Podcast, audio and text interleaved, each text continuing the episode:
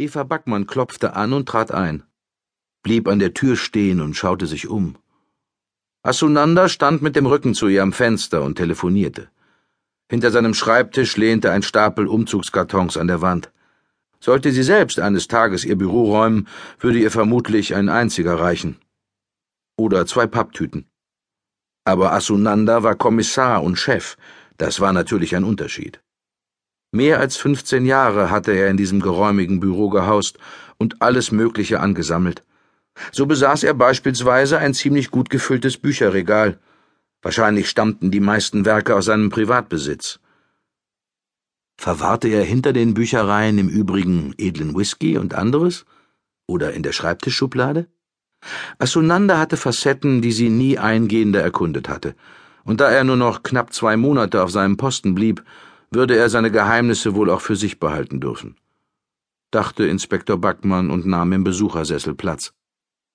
Asunanda beendete sein Telefonat, drehte sich um, nickte ihr zu und wippte zweimal auf Fersen und Zehen vor und zurück, ehe er sich an seinen Schreibtisch setzte. Du räumst auf? Sie deutete auf die Kartons. Er starrte sie an. Sie dachte, dass sie ihm in all den Jahren niemals nahe gekommen war und ihr das in diesen letzten Wochen mit Sicherheit auch nicht mehr gelingen würde. Damit befand sie sich in guter Gesellschaft. Asunanda war nun einmal, wie er war. Ein Einzelgänger. Teuwohn hatte ein paar Kartons übrig. Er ist ja im März umgezogen. Die hat er mir heute Morgen vorbeigebracht. Aber wir sind nicht hier, um über mein Hinscheiden zu sprechen. Es geht um Barbarotti, wie zum Teufel geht es ihm eigentlich? Gibt es eine nennenswerte Verbesserung?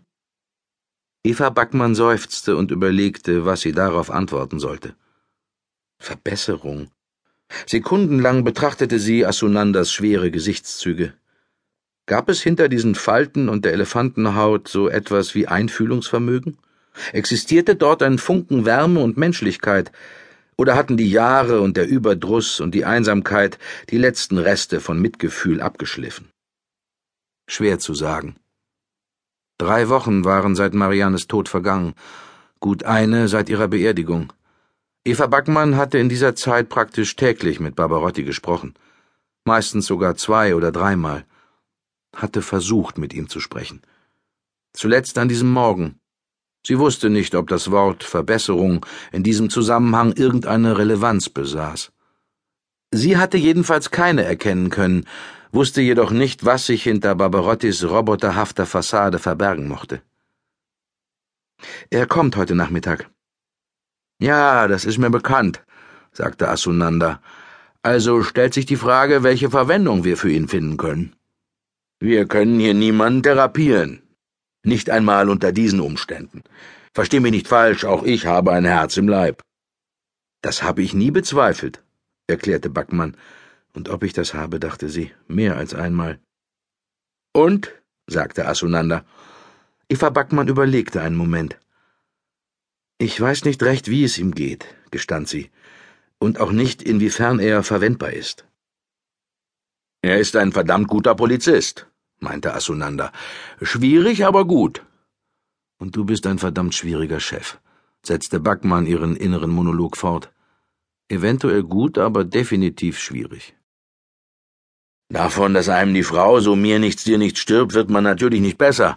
Vermutlich wird man eher schwieriger. Er lehnte sich zurück und faltete die Hände im Nacken, blickte zur Decke hinauf und schien seine letzte Behauptung zu überdenken. Eva Backmann schwieg eine Weile und fragte sich, was Asunanda eigentlich von ihr wollte. Ob er von ihr tatsächlich erwartete, dass sie Barbarotti beurteilte, oder ob er sie bloß gerufen hatte, weil die Lage ein wenig sondiert werden musste. Aber Asunanda gab sich selten damit zufrieden, die Lage im Allgemeinen zu sondieren, und ein Freund von Konversation war er auch nicht. Sie nahm an, dass er in dieser Frage trotz allem ihre Hilfe benötigte. Wollte er ihre wohlüberlegten Ansichten dazu hören, welche Arbeitsaufgaben man einem schwierigen, aber guten Kriminalinspektor übertragen sollte, dessen erst 47-jährige Ehefrau verstorben war und ihn mit fünf halbwüchsigen Kindern und einer einer Trauer allein gelassen hatte, von deren Ausmaß und Tiefe man sich wohl gar keine Vorstellung machen konnte. Ja, wahrscheinlich wollte Asunanda, dass sie diese Nuss für ihn knackte.